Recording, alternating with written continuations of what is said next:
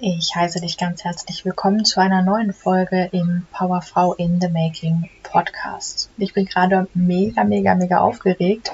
Zum einen, weil ich diese Folge in Thailand aufnehme, wo ich mit meinem Mann die nächsten fünf Wochen verbringe, um hier zu arbeiten, aber natürlich auch ein bisschen zu entspannen. Und das ist auch der Grund dafür, warum die Tonqualität heute vielleicht ein bisschen anders ist als und du gegebenenfalls ein paar Hintergrundgeräusche hörst. Also wunder dich nicht. Das liegt daran. Und zum anderen bin ich etwas aufgeregt, weil ich heute über ein Thema mit dir sprechen möchte, über das ich noch gar nicht so viel gesprochen habe, was sich aber jetzt definitiv ändern wird, denn es gibt neben der Ernährung einen weiteren Geheimschlüssel, um deine Cortisolspiegel zu regulieren, egal ob er zu hoch oder zu niedrig ist. Und bevor ich dir verrate, um was es sich konkret handelt, müssen wir noch so ein bisschen Kontext, Kontext schaffen, damit du das Ganze auch besser verstehen kannst. Deswegen schauen wir uns nochmal ganz, ganz kurz an, warum es überhaupt zu einem dysregulierten Cortisolspiegel kommt. Und wenn ich jetzt hier von einem dysregulierten Cortisolspiegel spreche, dann meine ich damit wirklich alle Veränderungen. Das ist also egal, ob dein Cortisol zu hoch oder zu niedrig ist oder ob das zur falschen Tageszeit irgendwie zu hoch oder zu niedrig ist. Das spielt hierbei überhaupt gar keine Rolle. Was ist also der eigentliche Grund, dass es zur Veränderung der Cortisolkurve kommt? Das liegt nicht daran, dass mit deiner Nebenniere irgendetwas nicht stimmt, also dass diese zu schwach ist, dass sie kaputt ist oder nicht mehr richtig funktionieren würde. Das ist nicht der Grund, das ist aber das, was irrtümlich die meisten denken. Der eigentliche Grund für einen zu hohen oder aber auch zu niedrigen Cortisolspiegel ist eigentlich die daueraktive Stressachse. Auf dieses Thema möchte ich jetzt gar nicht zu tief eingehen, denn es gibt hierzu schon eine komplette Extra-Folge. Sie heißt ähm, irgendwas mit HPA-Achse. Wenn dich das interessiert und du da nähere Informationen zu haben möchtest, dann hör da unbedingt nochmal rein.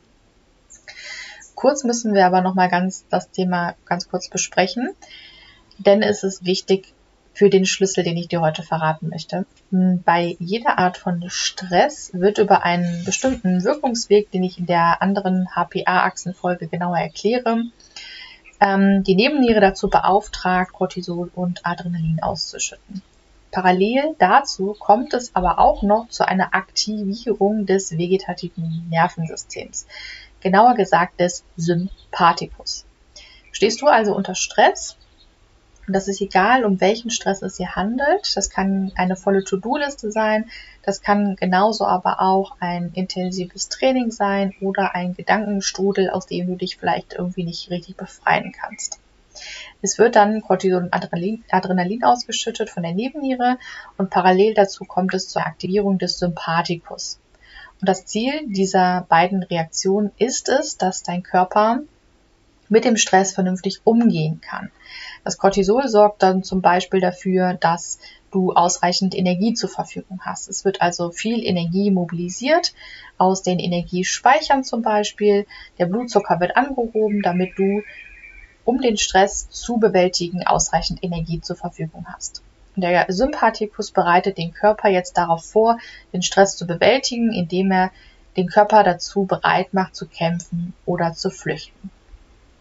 Und normalerweise ist es so, dass diese Reaktion nur von kurzer Dauer ist. Wir haben also einen Stresszyklus, der wie folgt aussieht. Du hast den Stress. Es kommt zu einer Stressreaktion. Das ist die Ausschüttung von Cortisol und Adrenalin als auch die Aktivierung des Sympathikus. Dann ist der Stress vorbei. Dann sollte im besten Fall jetzt der Sympathikus wieder in den Parasympathikus umschalten. Das ist nämlich der Teil, der für Regeneration und Entspannung steht.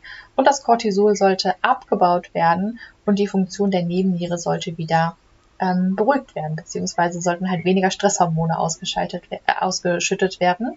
Und dann kann es wieder zu einer Entspannung kommen. So würde eine, ein normaler Stresszyklus aussehen.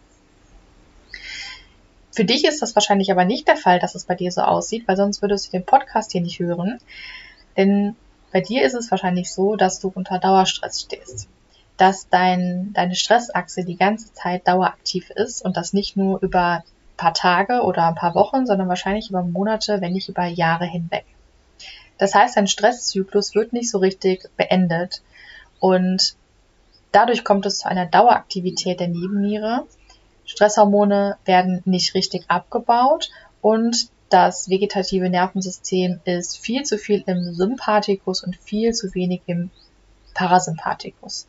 Denn dadurch kommt es dann zu den ganz typischen Symptomen, unter denen wahrscheinlich auch du leidest, wie Energielosigkeit, chronische Müdigkeit, Erschöpfung, innere Anspannung, innere Unruhe, Schlafstörungen, Konzentrationsbeschwerden, Verspannungen, Schmerzen. All das sind die Symptome, die dadurch entstehen.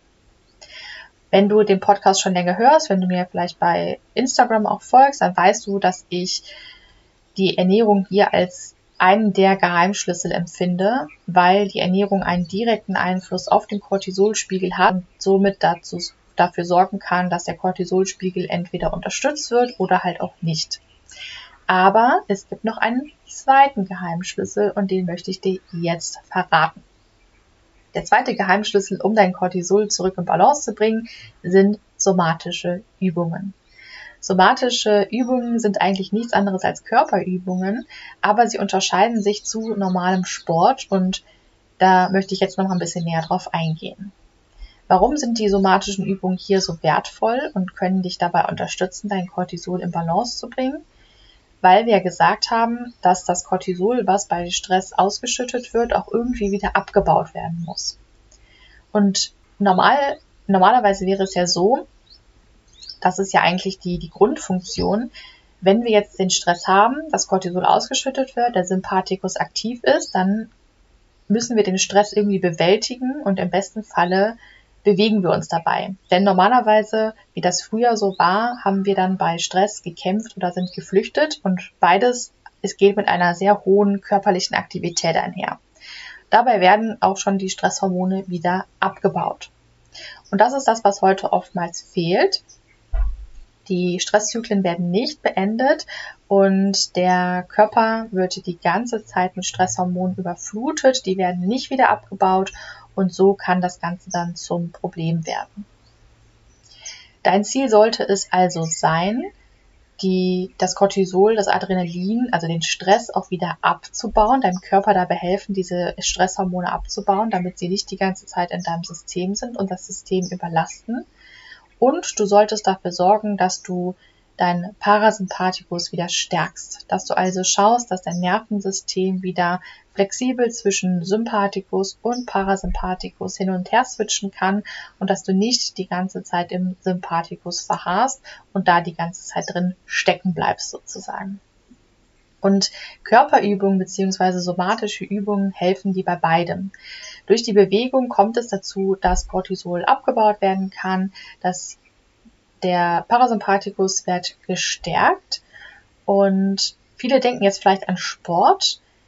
Ja, Sport könnte dir hier unter Umständen auch helfen, den Stress abzubauen, aber oftmals kommt es hier zu zwei Problemen. Das erste Problem ist, dass Sport auch Stress für den Körper sein kann. Gerade wenn man schon so erschöpft ist und sich jetzt noch zu Sport aufrafft, dann kann das einfach ein zusätzlicher Stressor sein, der das Ganze eher verschlimmert anstatt verbessert. Das zweite Problem ist, dass viele mit einer Nebennierenschwäche sowieso viel zu wenig Energie haben und sich gar nicht zum Sport aufraffen können. Und auch hier sind die somatischen Übungen wirklich die Lösung für dich, wenn du dich hier angesprochen fühlst, denn bei den somatischen Übungen bewegst du deinen Körper, ohne ihn zu überlasten oder ihn zusätzlich zu stressen.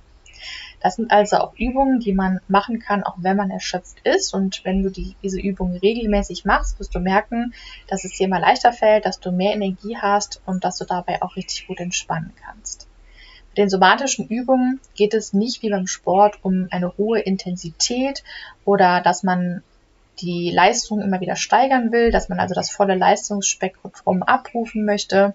Es geht auch nicht darum, die Bewegungen im vollen Bewegungsausmaß irgendwie durchzuführen, sondern vielmehr geht es darum, den Körper mit einer sehr, sehr großen und hohen Achtsamkeit zu bewegen. In einem langsamen Tempo. Und deshalb hilft es auch so gut dabei, wenn man schon erschöpft ist, dass man diese Übung machen kann, um den Cortisolspiegel zu regulieren und damit auch das Energielevel wieder deutlich anzuheben. Wenn du diese Übung regelmäßig machst, dann hilft es dir, den Stress abzubauen, Verspannungen zu lösen, Schmerzen zu lindern, innere Ruhe zu finden, den Schlaf zu verbessern, zur Ruhe zu kommen und einfach dein Energielevel wieder richtig, richtig anzuheben, sodass du dich auch wieder erholt und voller Energie fühlst.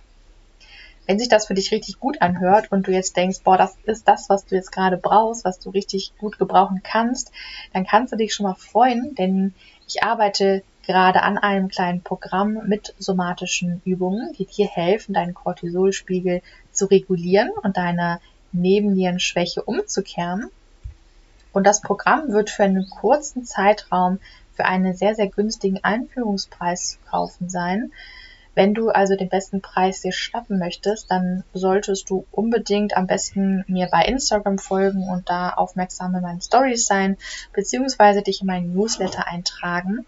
Denn dort werde ich auf jeden Fall als erstes verkünden, wann das Programm fertig ist und wie du dir den günstigen Einführungspreis sichern kannst.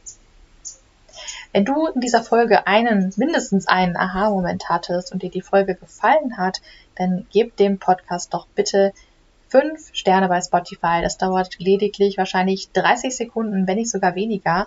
Und damit würdest du mich sehr, sehr, sehr unterstützen, dass ich meine Arbeit hier auch weiterführen kann. Ich, dafür bin ich dir auf jeden Fall jetzt schon mal sehr dankbar.